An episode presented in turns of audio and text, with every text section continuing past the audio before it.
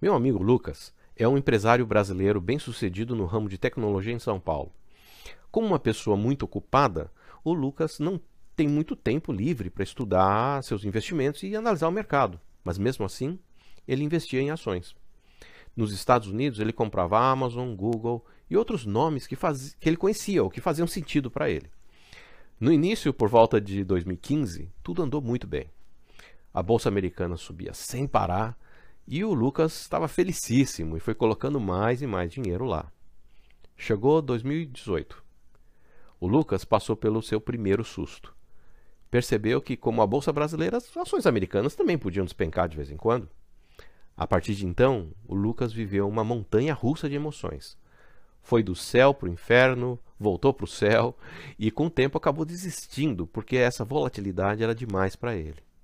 Imagina, um empresário que nem tinha muito tempo livre para se dedicar a analisar o mercado, fazer projeções financeiras, escolher ações e acompanhar o desempenho delas todos os dias. Bom, e você?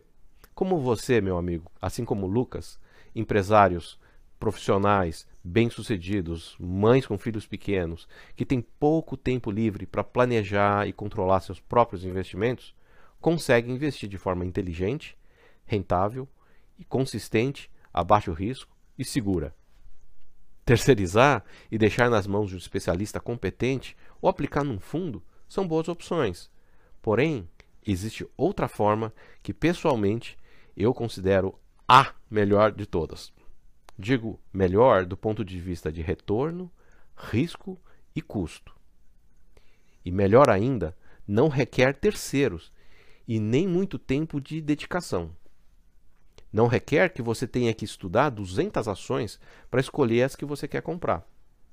E nem exigir que você tenha que determinar o melhor momento de comprar ou vender. É uma forma muito simples, tão simples e barata, que a indústria financeira não comenta muito sobre isso. Eu me refiro ao que nós chamamos de investimento passivo em índice de bolsa. No Brasil seria o índice Bovespa.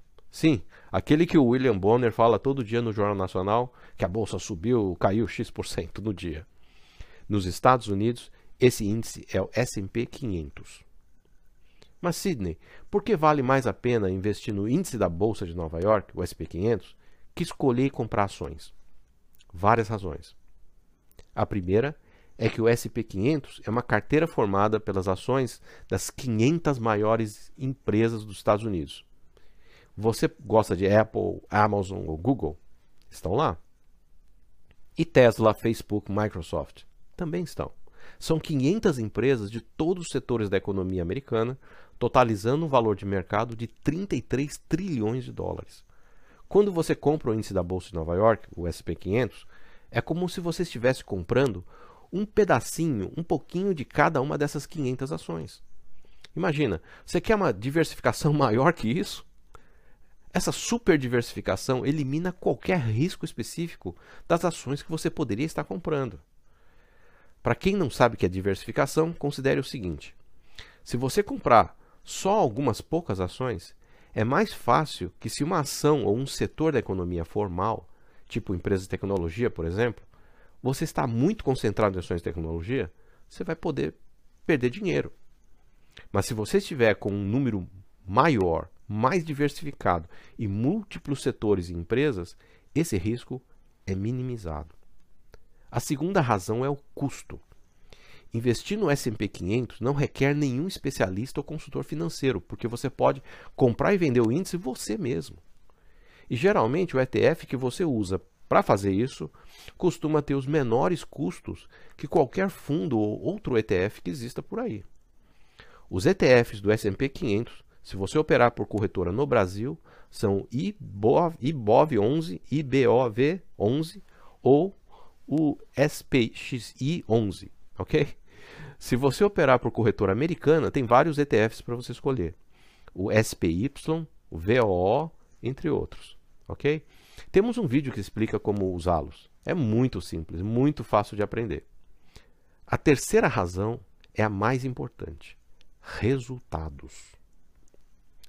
O legendário investidor Warren Buffett provou por meio de uma aposta milionária com a indústria de fundos que um investimento passivo no índice SP500 por prazo de 10 anos bateria qualquer fundo. Dez anos mais tarde, ficou claro que, por melhor que os maiores profissionais no mercado acionário tentem escolher as ações vencedoras, é praticamente impossível acertar de forma consistente. Se você, como Lucas, já operou ações por algum tempo, já deve ter percebido isso. Acertar e ganhar uma boa grana em algumas compras de ações é fácil. Todo mundo tem umas boas histórias para contar. Mas acertar consistentemente já é outra história. E ainda tem a questão do timing. Mesmo que você acerte escolhendo a ação correta, você ainda precisa também acertar o momento certo de compra e de venda. O timing precisa ser preciso.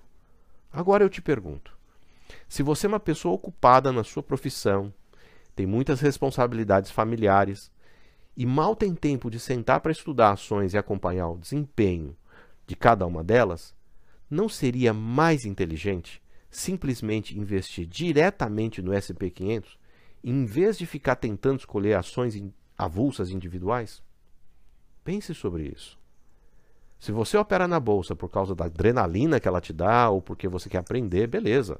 Nada de errado em operações.